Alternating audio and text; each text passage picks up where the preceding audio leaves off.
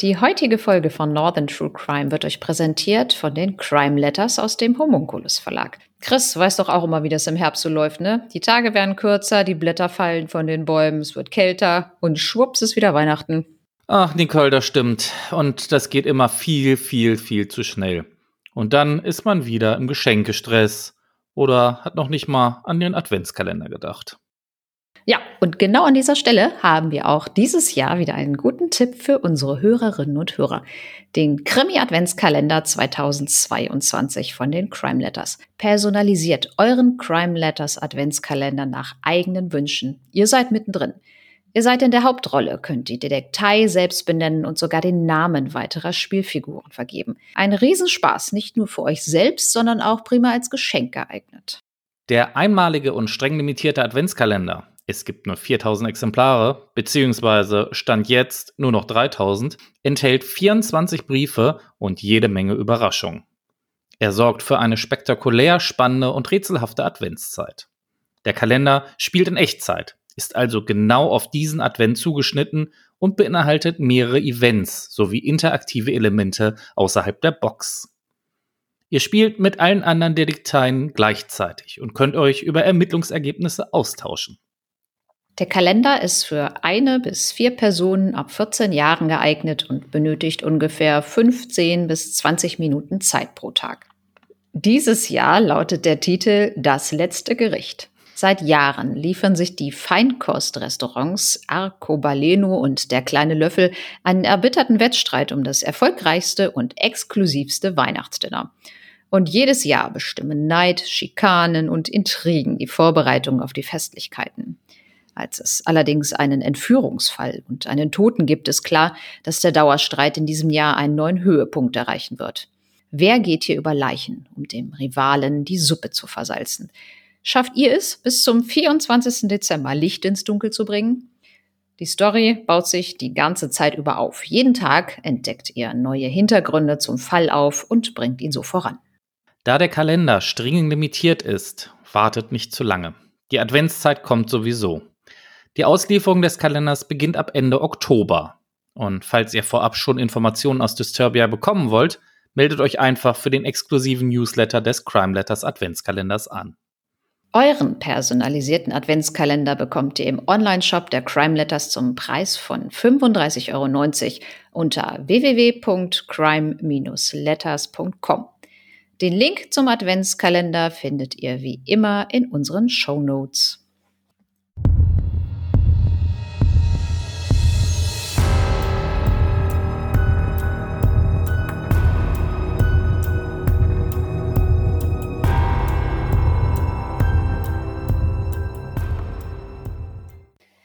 So, nach der Werbung fangen wir jetzt gleich mal mit unserer Folge an. Aber erstmal können wir vielleicht noch mal formal Hallo sagen zu unseren Hörerinnen und Hörern, oder? Natürlich können wir das. Hallo, liebe Hörerinnen und Hörer. Hallo, Nicole. Liebe Grüße. Ja. Wie geht's? Alles fit? Ach, naja, man schlägt sich so rum, ne? Von 36 Grad auf 9 Grad ist dann doch so ein ganz schön heftiger Umschwung. Alles kränkelt um einen herum, aber wir bleiben ja tapfer und halten durch, oder? Ja, ich schon. Ich bin ja, was das Klima anbetrifft, da recht flexibel. Aber du magst es doch immer ein bisschen kälter. Ja, für mich kommt jetzt so langsam die Wohlfühltemperaturen. Da gebe ich dir recht. Ja, siehst du. Jetzt habe ich mal ein Thema rausgesucht. Ich weiß nicht, ob man sich da so wohlfühlt. Also Überschrift lautet so Sterbehilfe. Hm, okay, vielleicht solltest du an der Stelle dann vielleicht mal eine Triggerwarnung ausstoßen, oder? Ja, wir haben mal ein ernstes Thema aufgegriffen, aber eins, was mich auch schon eine ganze Weile interessiert, da habe ich mich mal ein bisschen mit beschäftigt. Es geht um Sterbehilfe, wer da also persönlich ja betroffen von ist oder wem das Thema so gar nicht behagt, der hört sich vielleicht lieber eine andere Folge von uns an. Oder haben wir da noch was zu ergänzen? Nee, ich finde, das ist schon ganz gut, aber vielleicht, dass man auch tatsächlich den Hinweis gibt, fand ich schon wichtig, ja. Ja, ich habe nämlich vor ein paar Wochen einen Beschluss des Bundesgerichtshofs gelesen. Da geht es um Sterbehilfe. Und da wir uns mit diesem Thema noch nicht beschäftigt haben, habe ich gedacht, das machen wir mal. Es geht nämlich darum, ob es sich um eine Tötung auf Verlangen gehandelt hat, die strafbar ist oder um eine Beihilfe zum Suizid, die nicht strafbar ist. Dieser Fall stammt allerdings nicht aus unserem Bezirk, sondern aus Stendal. Es handelt sich also um eine Sonderfolge aus Sachsen-Anhalt. Ganz genau. Und wir möchten diesen Fall mit dem Urteil des Bundesverfassungsgerichts aus dem Jahr 2020 beginnen. Damals hat ein schwerkranker Krebspatient mit einem Verein gegen geschäftsmäßige Sterbehilfe geklagt. Die Richter haben entschieden, dass das allgemeine Persönlichkeitsrecht auch als Ausdruck persönlicher Autonomie ein Recht auf selbstbestimmtes Sterben umfasst. Dies ergibt sich aus den Artikeln 1 und 2 des Grundgesetzes. Das Recht auf selbstbestimmtes Sterben schließt die Freiheit ein, sich das Leben zu nehmen. Die Entscheidung des Einzelnen, seinem Leben entsprechend seinem Verständnis von Lebensqualität und Sinnhaftigkeit der eigenen Existenz ein Ende zu setzen, ist im Ausgangspunkt als Akt autonomer Selbstbestimmung von Staat und Gesellschaft zu respektieren. Das Gericht meint weiter, dass diese Freiheit auch umfasst, sich hierfür bei anderen Personen Hilfe zu suchen und diese insoweit angebotene Hilfe auch in Anspruch zu nehmen. Das in Paragraph 217 Strafgesetzbuch strafbewährte Verbot der geschäftsmäßigen Förderung der Selbsttötung macht es Suizidwilligen aber faktisch unmöglich, die von ihnen gewählte geschäftsmäßig angebotene Suizidhilfe in Anspruch zu nehmen. An dieser Stelle führen wir mal kurz den Paragraph 217 Strafgesetzbuch ein. Kannst du dir mal vorlesen, Chris? Na, das kann ich machen. Also Paragraph 217 des Strafgesetzbuches ist die geschäftsmäßige Förderung der Selbsttötung. Dort heißt es dann in Absatz 1, wer in der Absicht, die Selbsttötung eines anderen zu fördern, diesem hierzu geschäftsmäßig die Gelegenheit gewährt, verschafft oder vermittelt, wird mit Freiheitsstrafe bis zu drei Jahren oder mit Geldstrafe bestraft. Absatz 2 lautet, als Teilnehmer bleibt straffrei, wer selbst nicht geschäftsmäßig handelt und entweder Angehöriger des in Absatz 1 genannten anderen ist oder diesem nahesteht. Das Bundesverfassungsgericht schrieb außerdem, dass das Verbot der geschäftsmäßigen Förderung der Selbsttötung am Maßstab strikter Verhältnismäßigkeit zu messen ist. Denn dieses Verbot begrenzt die Möglichkeiten eines assistierten Suizids in einem solchen Umfang, dass dem Einzelnen praktisch kein Raum zur Wahrnehmung seiner verfassungsrechtlich geschützten Freiheit verbleibt. Die Richter haben also festgestellt, dass dieser Paragraph 217 des Strafgesetzbuches verfassungswidrig ist und haben die Politik damit aufgefordert, die Sterbehilfe gesetzlich neu zu regeln. Passiert ist aber bisher nicht wirklich was. Uns ist auch noch wichtig, dass wir kurz auf die unterschiedlichen Arten der Sterbehilfe zu sprechen kommen. Da gibt es einmal die passive Sterbehilfe. Das bedeutet den Verzicht oder den Abbruch von lebensverlängernden Therapien und Maßnahmen, also etwa Bluttransfusion oder Beatmung. Man spricht auch von einem Behandlungsabbruch. Und dann gibt es noch die indirekte Sterbehilfe. Diese umfasst Behandlungen, die kurzfristig für eine Verbesserung des Zustandes des Patienten sorgen, langfristig gesehen jedoch eine Verkürzung des Lebens bedeuten. Hierzu gehören beispielsweise palliative Maßnahmen, wo starke Schmerzmittel, zum Beispiel Morphium, eingesetzt werden, die das Leben verkürzen können. Der vorzeitige Tod durch die Behandlung wird von den Patienten zugunsten der Schmerzfreiheit in Kauf genommen. Den assistierten Suizid hat das Bundesverfassungsgericht vor zwei Jahren legalisiert, wie wir eben erklärt haben. Darunter versteht man die Beihilfe zur Selbsttötung. Die Sterbewilligen nehmen selbstständig eine Substanz zur Selbsttötung ein. Eine andere Person, das heißt Angehörige oder nahestehende Menschen, Ärzte oder Sterbehelfer, haben hierzu einen Beitrag geleistet, also zum Beispiel die tödliche Substanz zur Verfügung gestellt. Verboten ist dagegen die Tötung auf Verlangen auch aktive Sterbehilfe genannt. Also, wenn jemand anderes den sterbewilligen Menschen ein tödliches Mittel verabreicht und dieser daran stirbt. Dies ist in Paragraph 216 StGB geregelt. Nicole, magst du uns den mal vorlesen? Ja, in Paragraph 216, also Tötung auf Verlangen, steht in Absatz 1, ist jemand durch das ausdrückliche und ernstliche Verlangen des Getöteten zur Tötung bestimmt worden, so ist auf Freiheitsstrafe von sechs Monaten bis zu fünf Jahren zu erkennen. Und in Absatz 2 steht denn, dass der Versuch strafbar ist. So, liebe Hörerinnen und Hörer, wenn ihr jetzt noch da seid, dann habt ihr es jetzt zumindest schon mal geschafft, was zumindest die lange Einleitung und das Hintergrundwissen angeht. Aber glaubt mir, das ist für unseren heutigen Fall auch sehr wichtig. Denn wir schildern euch nun einen Fall aus dem Jahr 2019. Es handelt sich um ein Ehepaar, das seit 49 Jahren verheiratet ist. Zum Schutz der Person haben wir die Namen geändert. Sie heißen bei uns Helga und Heinz. Helga hat viele Jahre als Krankenschwester gearbeitet und ist seit neun Jahren in Rente. Ihr Mann Heinz ist bereits seit 1993 krankheitsbedingt in Rente. Er hatte sich als Jugendlicher eine Lendenwirbelfraktur zugezogen und seit Beginn der 90er Jahre litt er unter Schmerzen im Rücken- und Schulter-Nackenbereich. Im Lauf der Jahre kommen viele Krankheiten hinzu, wie Adipositas, Diabetes, Bluthochdruck, Arthrose, psychosomatische Probleme und auch eine depressive Episode. Heinz möchte nicht im Heim untergebracht werden oder eine ambulante Pflege haben. Er wird seit dem Jahre 2016 zu Hause von Helga gepflegt. Zweimal im Jahr kommt die Hausärztin zu Besuch. Ab dem Jahr 2017 kann er sich aufgrund seiner Arthrose nicht mehr selbst die Tabletten aus der Verpackung drücken und auch das Aufziehen der Insulinspritzen ist ihm nicht mehr möglich. Um all diese Sachen kümmert sich Helga. Mit Beginn des Jahres 2019 ist Heinz nur noch bettlägerig und wünscht sich zu sterben. Er trifft mit seiner Frau ein Abkommen, dass er keine ärztliche Behandlung möchte, wenn er seinem Leben ein Ende setzen will. Im Frühjahr 2019 überlegt sich Heinz, einen Sterbehilfeverein in Anspruch zu nehmen.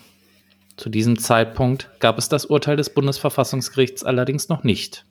Deshalb war es hier in Deutschland auch verboten. Mindestens einmal die Woche sagt er zu seiner Frau, er wolle jetzt gehen. Im Sommer 2019 bittet er Helga, ein paar Tage wegzufahren, weil er sich zu Hause mit Tabletten das Leben nehmen möchte. Seine Frau bleibt aber bei ihm. Am 7. August hat Heinz dann schwere Schmerzen, dass er nur noch aufschreit, wenn Helga ihn berührt. Sie gibt ihm erst einmal vier schnell wirkende, hochdosierte Schmerztabletten. Als die Schmerzen etwas nachlassen, trinken die beiden zusammen Kaffee.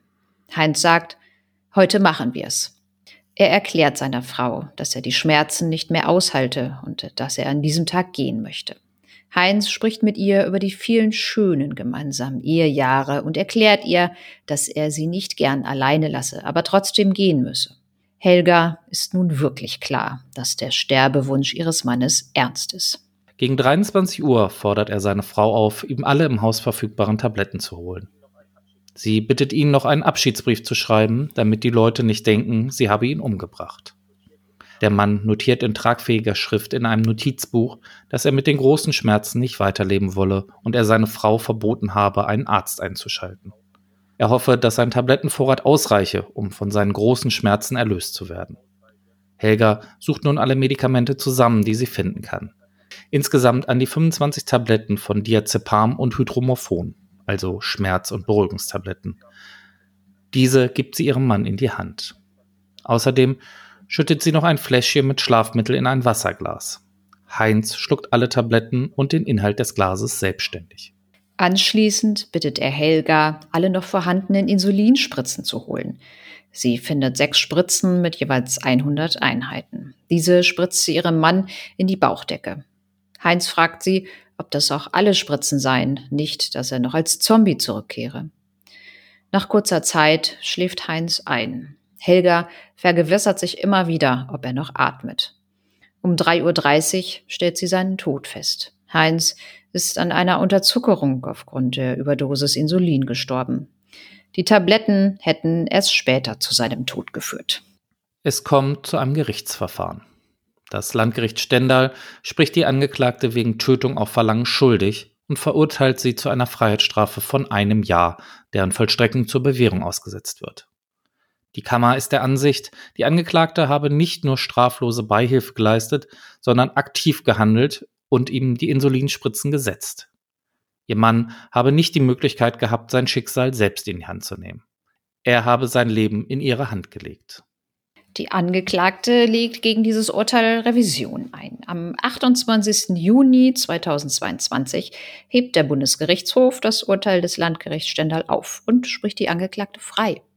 Die Karlsruher Richter sind der Überzeugung, dass sich die Angeklagte unter keinem Gesichtspunkt strafbar gemacht habe. Es dreht sich darum, wer das zum Tode führende Geschehen tatsächlich beherrscht, also wer den das Leben beendenden Akt eigenhändig ausführt.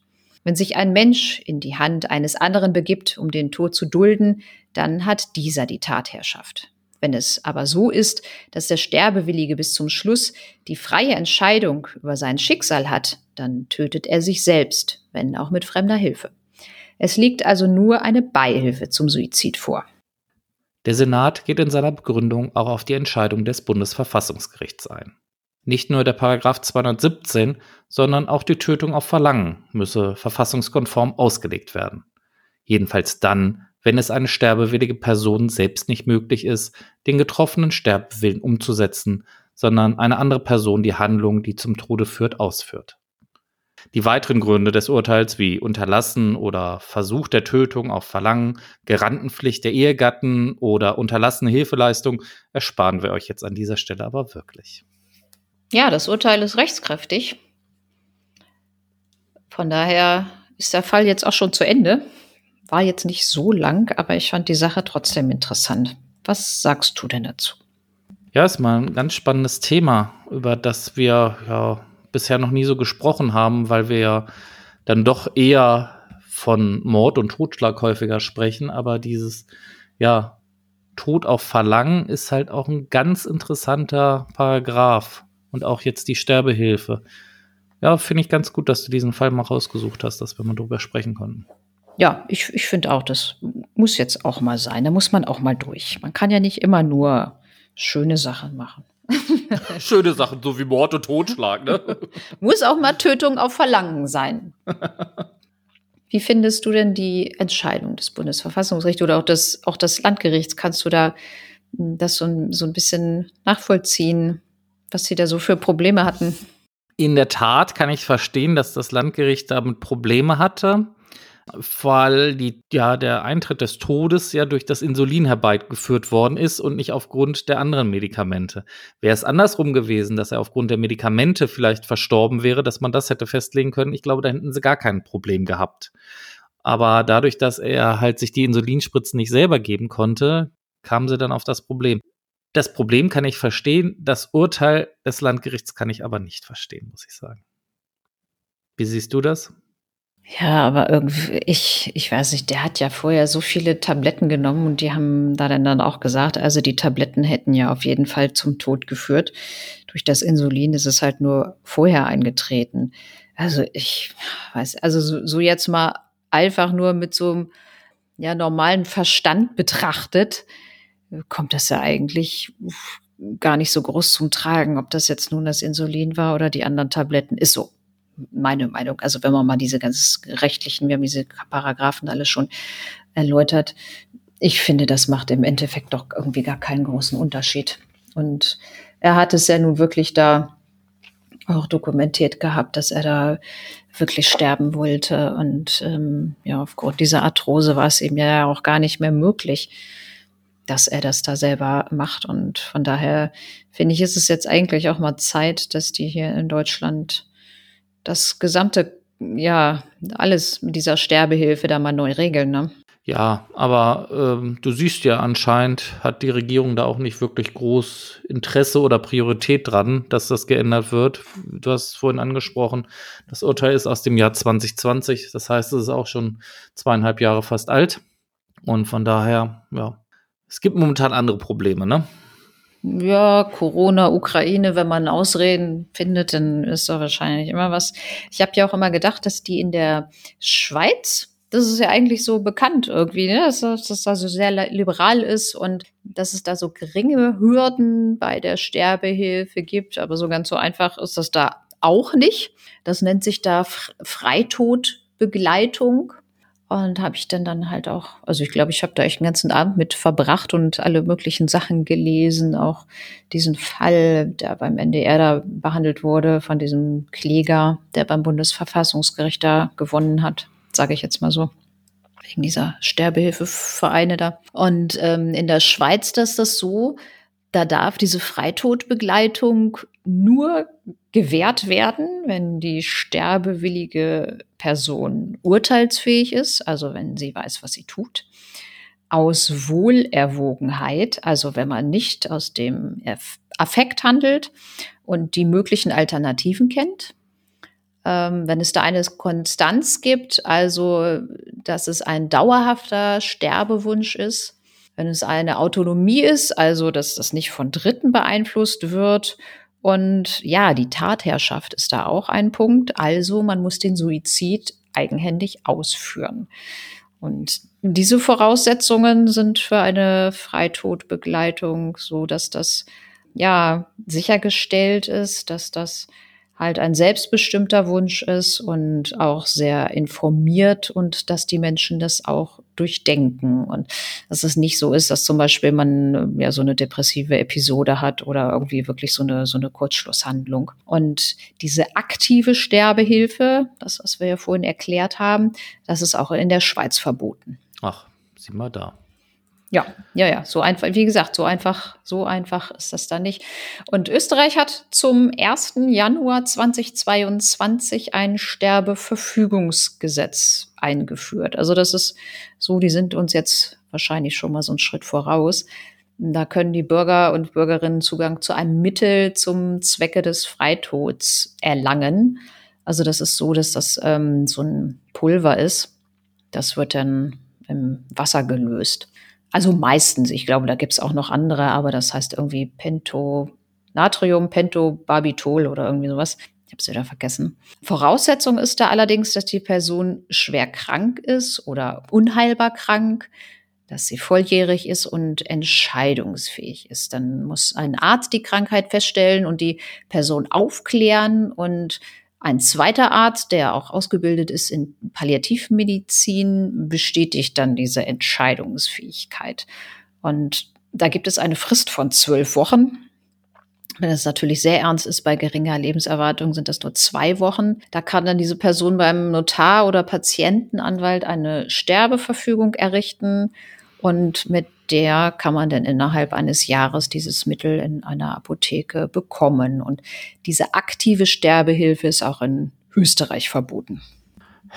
Weiß ich nicht, ob ich das jetzt toller finde.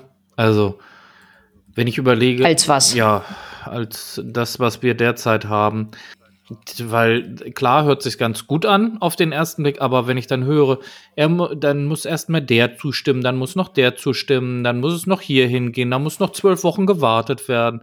Nee, also ganz ehrlich, weißt du, jeder Mensch kann sein Leben selbst bestimmen, ob er leben möchte oder nicht. Und nur weil du jetzt krank bist und vielleicht dir nicht mehr selber irgendein Mittel verabreichen kannst, musst du so gesehen noch zwölf Wochen leiden, also, nee, finde ich jetzt nicht so geil. Also. Ist dir jetzt nur diese Frist zu lang oder allgemein zu viel Bürokratie da drumherum?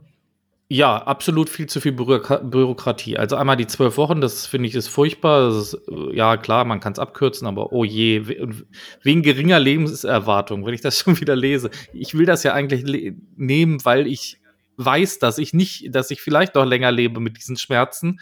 Und dann muss ich noch zu einem Arzt oder muss ich noch zu einem anderen Arzt und oh, nö. Also ganz ehrlich, das finde ich ist irgendwie eine zusätzliche Quälerei für die Person, finde ich. Hm, es ist ja nicht unbedingt so, dass diejenigen denn dann auch in absehbarer Zeit sterben. Ich habe einen Bericht gelesen, das bezog sich jetzt auf die Schweiz, aber theoretisch könnte das ja auch in Österreich sein, weil hier ist ja als Voraussetzung so, dass man halt unheilbar krank ist. Und es war so, dass eine junge Frau, was heißt jung, die war, glaube ich, irgendwie Anfang 30. Hm. Also schon relativ jung. Die hat eine Krankheit wo sie irgendwie, weiß ich nicht, so gelähmt ist oder so und sitzt im Rollstuhl und, und kann eigentlich gar nicht selber was machen und ist sehr auf die Pflege von ihren Eltern angewiesen. Und die hat sich denn dann entschieden, dass sie halt nicht mehr leben möchte. Ihre Eltern wollten das nicht, aber sie hat auch gesagt, nein, ich falle euch hier immer zur Last und das will ich auch nicht mehr. Und dann ist die Mutter in Japan geblieben und der Vater ist mit seiner Tochter in die Schweiz gefahren die haben das denn dann auch, also wie gesagt, so ein paar Hürden gibt's da ja nun auch. Da kannst du nicht einfach hin und sagen, so moin, hier bin ich, äh, ich möchte jetzt sterben. Wie gesagt, man muss ja, das habe ich ja vorhin vorgelesen, so ein paar Voraussetzungen müssen da ja dann, dann auch erfüllt sein. Das war da halt alles genehmigt, sage ich jetzt mal so. Sie war dann da mit diesem jemanden von der von dieser Sterbehilfe so, dass die auch dieses äh, Getränk da angerührt hatten und sie hat es dann aber doch irgendwie nicht fertig gekriegt, das über den Strohhalm da zu trinken. Und dann hat die Frau halt auch gesagt, ja, dann bist du halt doch einfach noch nicht bereit dafür. Und dann hat der Vater sie erstmal wieder mitgenommen in ja nach Japan. Und die Mutter war dann natürlich happy.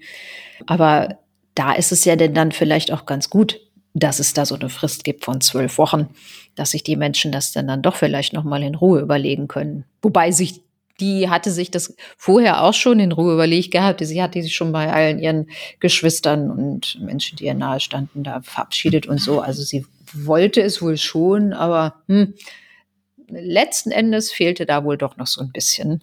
Naja, gut, ja, das ist aber für mich jetzt irgendwie keine Verteidigung dieser zwölf Wochen Frist, weil theoretisch, wenn du dieses Mittel hast, kannst du, beziehungsweise das Rezept bekommst für dieses Mittel, kannst, hast du ein Jahr lang Zeit, es dir in der Apotheke zu holen. Das heißt, du kannst es immer noch selbst bestimmen. Dafür brauche ich diese blöde Frist nicht mehr. Und vor allem, wenn ich dann sehe, todkranke und sterbenskranke Menschen müssen dann noch zu einem Notar oder Patientenanwalt gelaufen. Also bitte, nee. Also noch mehr Bürokratie geht, glaube ich, gar nicht. Also da haben sie bestimmt sehr gut in Deutschland abgeguckt, was das angeht. wahrscheinlich. Ähm, was mir da auch noch äh, zwischendurch noch mal so eingefallen ist, ja, das ist ja auch in unterschiedlichen Ländern oder auch in unterschiedlichen äh, Religionen wirklich so, dass es da unterschiedliche Meinungen gibt. Und bei diesem assistierten Suizid im Islam zum Beispiel ist das so, da gibt es einen Grundsatz, dass Maßnahmen, die aktiv zum Sterben beitragen, aus islamischer Sicht streng verboten sind. Der Grundsatz ist die Unantastbarkeit des menschlichen Lebens. Wir haben ein Selbsttötungsverbot. Selbsttötung und Verlangen auf Selbsttötung wird moralisch eindeutig abgelehnt, hat eine Religionswissenschaftlerin da dem NDR gegenüber erzählt. Ja, das ist dann natürlich auch immer so eine Sache. Da ne? muss man sich dann auch mal überlegen. In der katholischen Kirche war das ja, glaube ich, auch immer lange Zeit so, dass die Leute, die sich da selber umgebracht haben. Da hattest du, glaube ich, irgendwie auch kein Recht auf eine vernünftige Beerdigung oder irgendwie sowas. Ich bin nicht katholisch, von daher habe ich da keine Ahnung von. Aber ich glaube, die sehen das ja irgendwie auch so gar nicht gerne. Ja, ich weiß, dass es früher in England, ich weiß nicht, ob es heutzutage noch so ist, aber ich weiß, früher in England war es auch so, dass Selbstmord strafbar war in England. Hä? Und das heißt, wenn du versucht hast, dich umzubringen und es nicht geschafft hattest, wurdest du wegen Versuch des Selbstmordes angeklagt. Und dann wenigstens zum Tode verurteilt? Oder wie?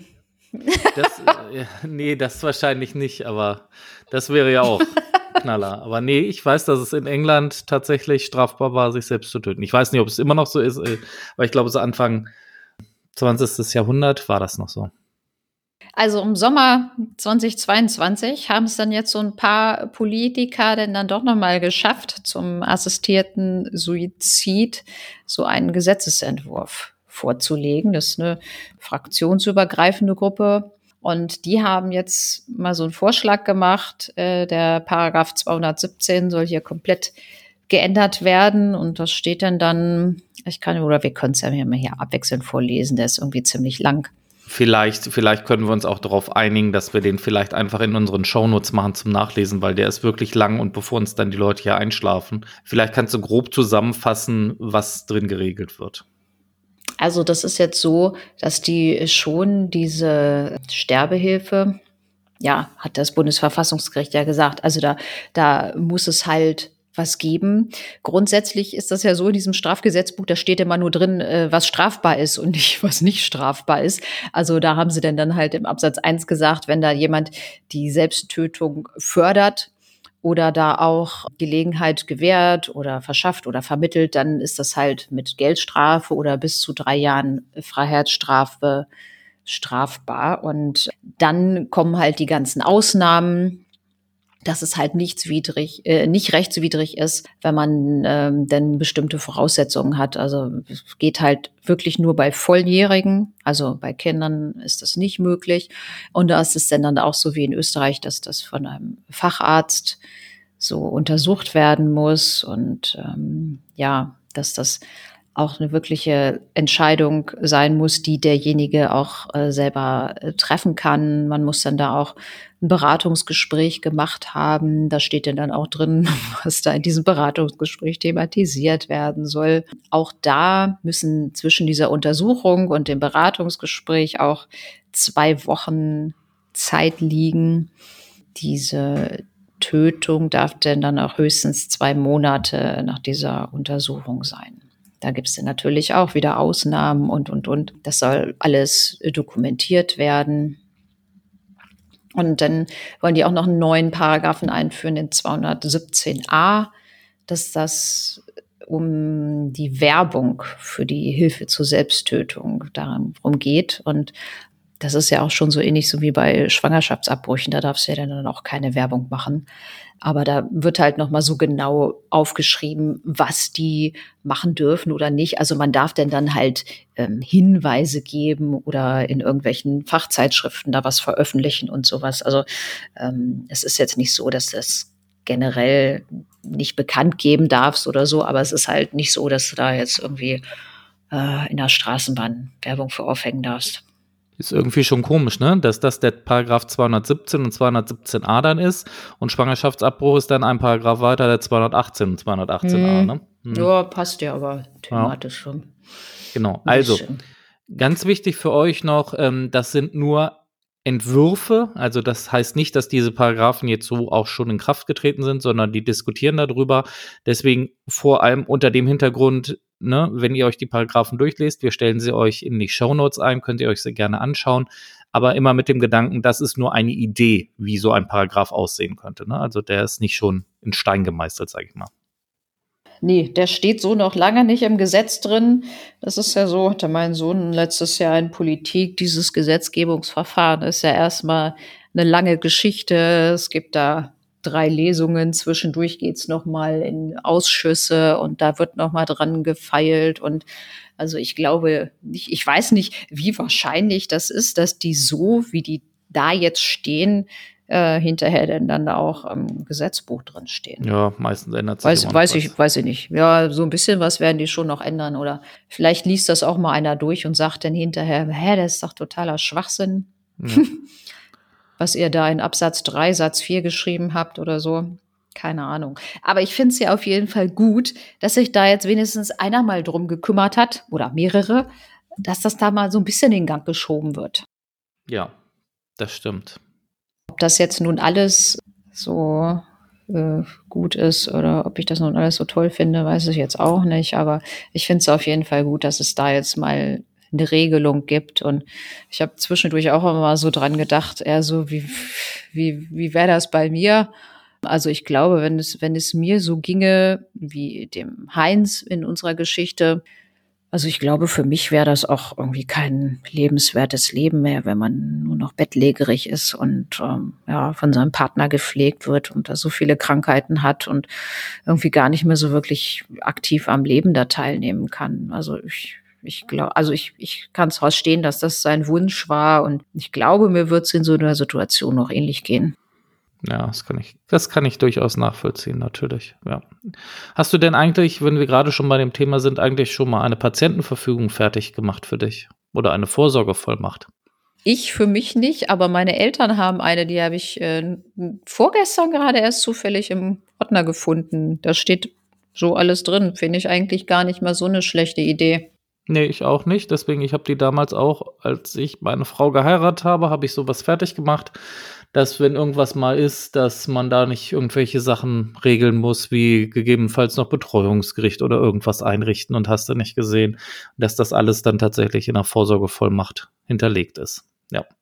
Das hast du so selber geschrieben oder beim Notar oder wie? Ähm, nein, es gibt äh, so eine Vorsorgevollmachtskartei, da hast du so einen Vordruck, da kannst du äh, alles, ich sag mal, aller Möglichkeiten in Form eines Multiple Choices ausfüllen. Es ist irgendwie ein Formular über acht Seiten oder sowas. Und da schickst du dann an die, oh Gott, wie Vorsorgeregister, glaube ich, heißt es. Ich bin mir nicht sicher, müsste ich nochmal nachgucken. Und dann kriegst du so gesehen hinterher so eine kleine Karte und da steht dann deine Nummer drauf, unter welcher Nummer deine Vorsorgevollmacht hinterlegt ist und dann kann halt im Fall eines Falles dann der Vorsorgeberechtigte darauf zugreifen. Es wäre natürlich hilfreich, wenn du vorher dem Vorsorgeberechtigten halt mitteilst, dass er in Frage kommt. dass er den Job hat, ja. Also geht unter www.vorsorgeregister.de. Hier googelt der Chef noch selbst. Die Chefin bitte. Ja, die Chefin, auch egal. Mhm. Aber also ich weiß, meine Eltern haben das beim Notar gemacht. Ja, und genau das ist das Problem. Beim Notar kostet es nämlich Kohle und da hat es, glaube ich, kostet, glaube ich, 10 Euro. Also das ist ähm, nicht teuer, da bricht keinem Zacke außer Krone. Da bezahlt man, ich glaube, einmalig 10 oder vielleicht lass es jetzt auch 20 Euro sein und dann ist das Ding hinterlegt. Also wenn man es online registriert, 20,50 Euro und per Post 23,50 Euro. Je nachdem, ob es mit Lastschrift oder Überweisung geht. ja, weiß ich auch nicht. Überweisung ist äh, bei 23 Euro. Und Lastschrift dann? Und Überweisung per Post noch 26 Euro. also wenn man online und Lastschrift macht, ist es am günstigsten. Sehr gut. Hast du nochmal einen Schnapper? Hast aber richtig, richtig gespart, ey. Sparen beim Spar Vorsorgeregister. Genau. Nicoles Vorsorge-Spartipps. Ja, bei der derzeitigen Lage muss man ja auch gucken, wo man bleibt. Nein, aber ich finde das wirklich eine gute Sache und ich glaube, da sollte sich jeder mal so ein paar Gedanken drum machen in der ruhigen Minute, ne? Weil irgendwie schiebt man das vielleicht immer so vor sich her. Meine Freundin hatte das neulich nämlich auch gesagt dass sie das mal machen wollte. Manchmal kommt man vielleicht auch nur drauf, wenn es denn dann doch mal einen Fall ja in der näheren Umgebung gibt, wo man sich dann auch sagt, oh Mensch, wie ist denn das bei mir eigentlich? Oder auch so eine Sache wie zum Beispiel diese Organspende. Da habe ich auch schon seit zig Jahren irgendwie so einen Ausweis, wo ich gesagt habe, natürlich, wenn ich äh, hier nicht mehr zu gebrauchen bin, könnte er auch gerne meine Sachen noch haben, wenn er die noch gebrauchen könnte. Ne? Ja, ich meine, also meine Leber dürfte noch ganz gut sein. Lunge? Hm. hm. Lunge könnte schon kritischer werden. Ja, äh, Sportlerlunge. Ja, ich habe nie geraucht. Ja. Aber gut, Nicole, du weißt, was du jetzt nach der Folge dann gleich machen kannst. Du hast die Seite ja schon offen, dann kannst du da mal deine 20,50 Euro ausgeben. Ja, hau ich noch mal ein bisschen Geld auf den Kopf heute. Nicole, hast du für uns auch noch einen Experten der Woche diese Woche? Oh ja.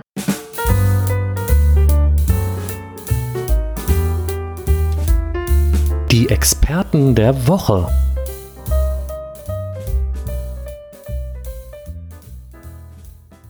Da habe ich nämlich eben gerade, als ich äh, dir geschrieben habe, ja hier, ich bin ready für die Aufnahme, da habe ich dann, dann auch gedacht, so, verdammte Axt, ich habe den Experten der Woche vergessen. und da habe ich noch mal ganz fix einfach mal was gegoogelt ähm, und mir mal ein Thema einfallen lassen.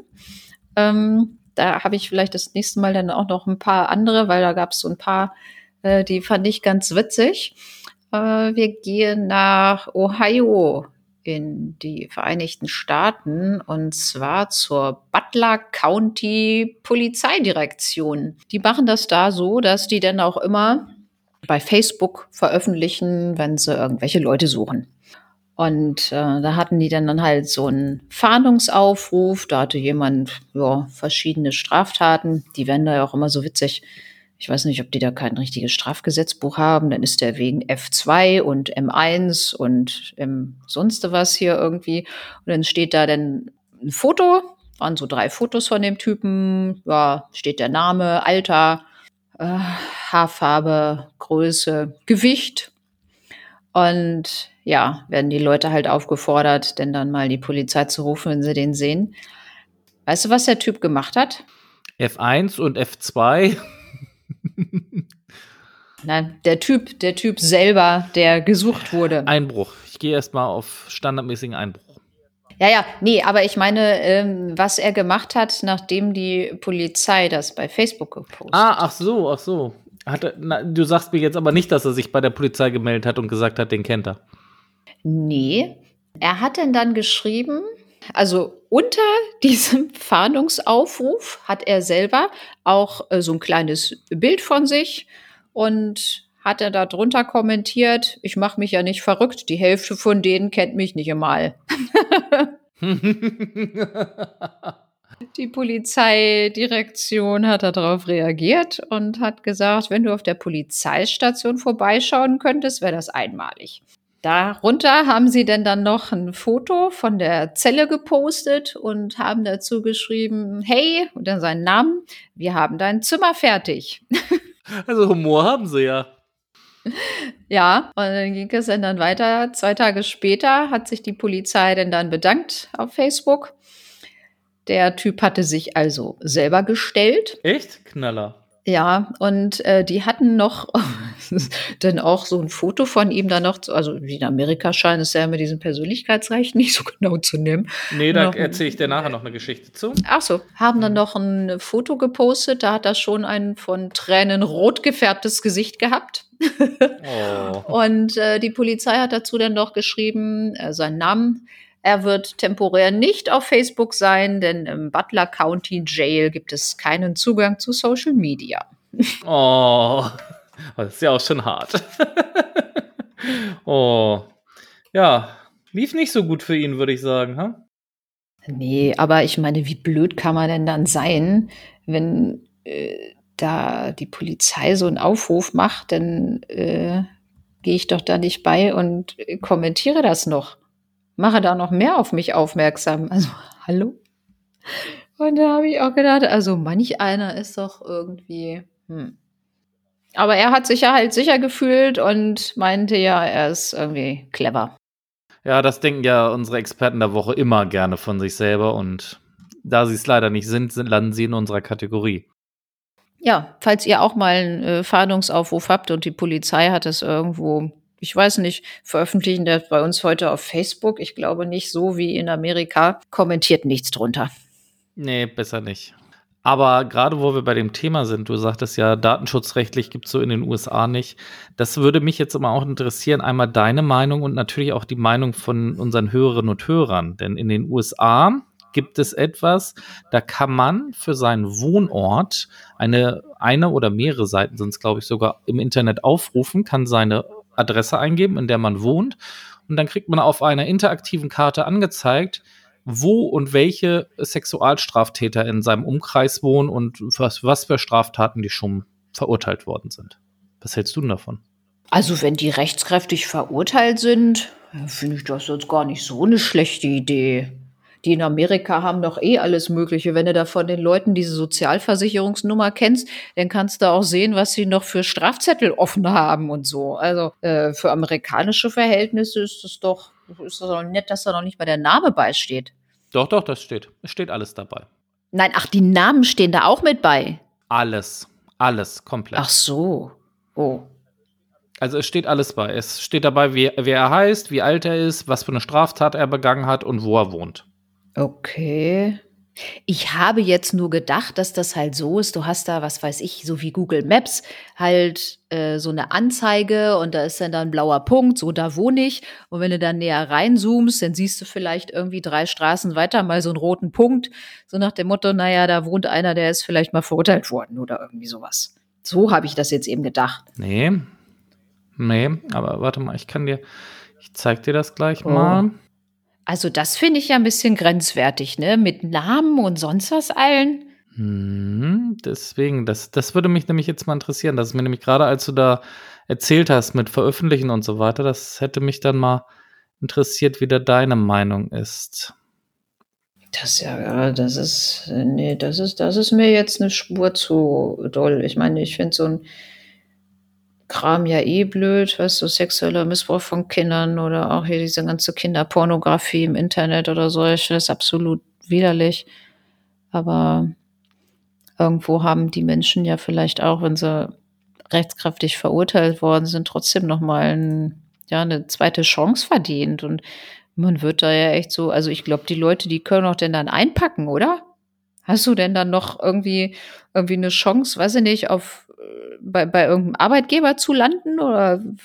Ich glaube nicht. Also schwierig wahrscheinlich.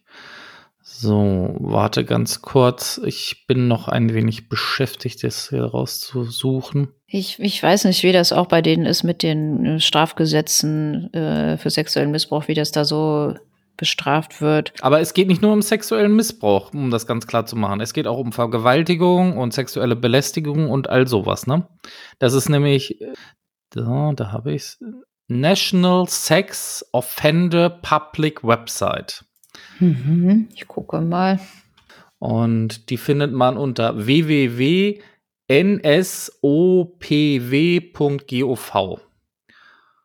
Und dann kannst du entweder nach Name und Vorname deines Verurteilten suchen oder nach deiner Anschrift halt. Okay, und das ist aber wirklich vom Justizministerium? Ja, ja. So eine offizielle. Ja, ja, ja, eben, das sage ich ja. Habe ich jetzt schon aufgerufen. Äh, Department of Justice, so eine offizielle Website. Ja, kannst du einen Namen eingeben und dann kannst du suchen. Ja. Ja, finde ich schon krass. Ja, man kann, man kann auch äh, den Umkreis hier eingeben, also eine Meile, zwei Meilen, drei Meilen.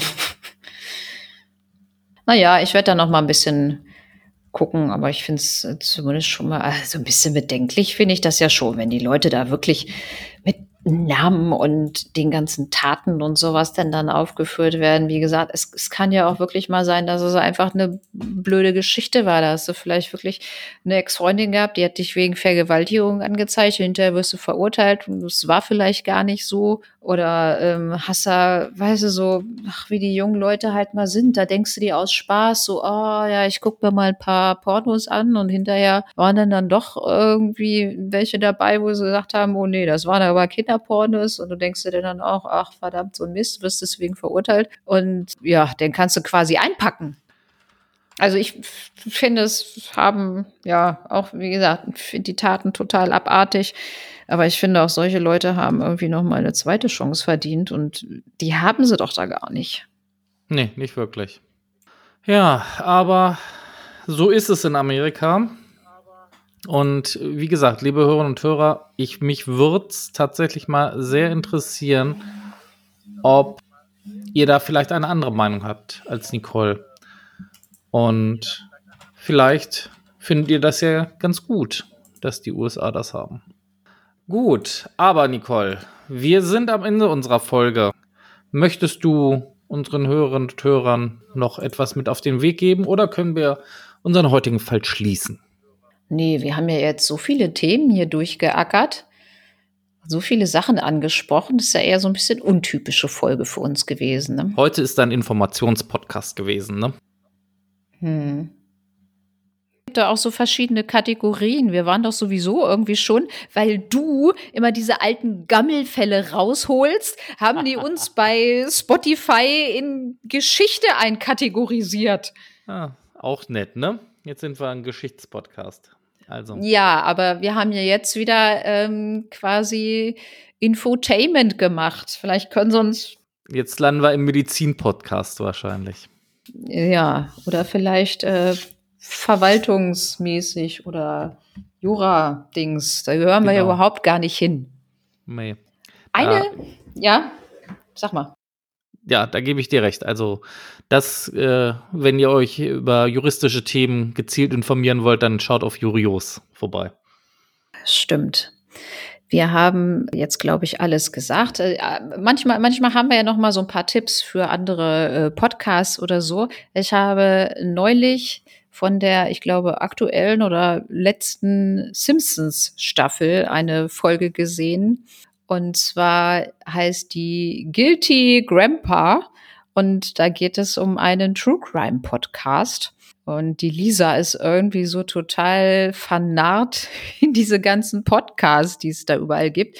Ich glaube, in Amerika ist das wahrscheinlich genauso extrem wie hier. Und da ist Lisa so ein bisschen infiziert von diesem True Crime Virus. Und ich fand diese Folge richtig gut.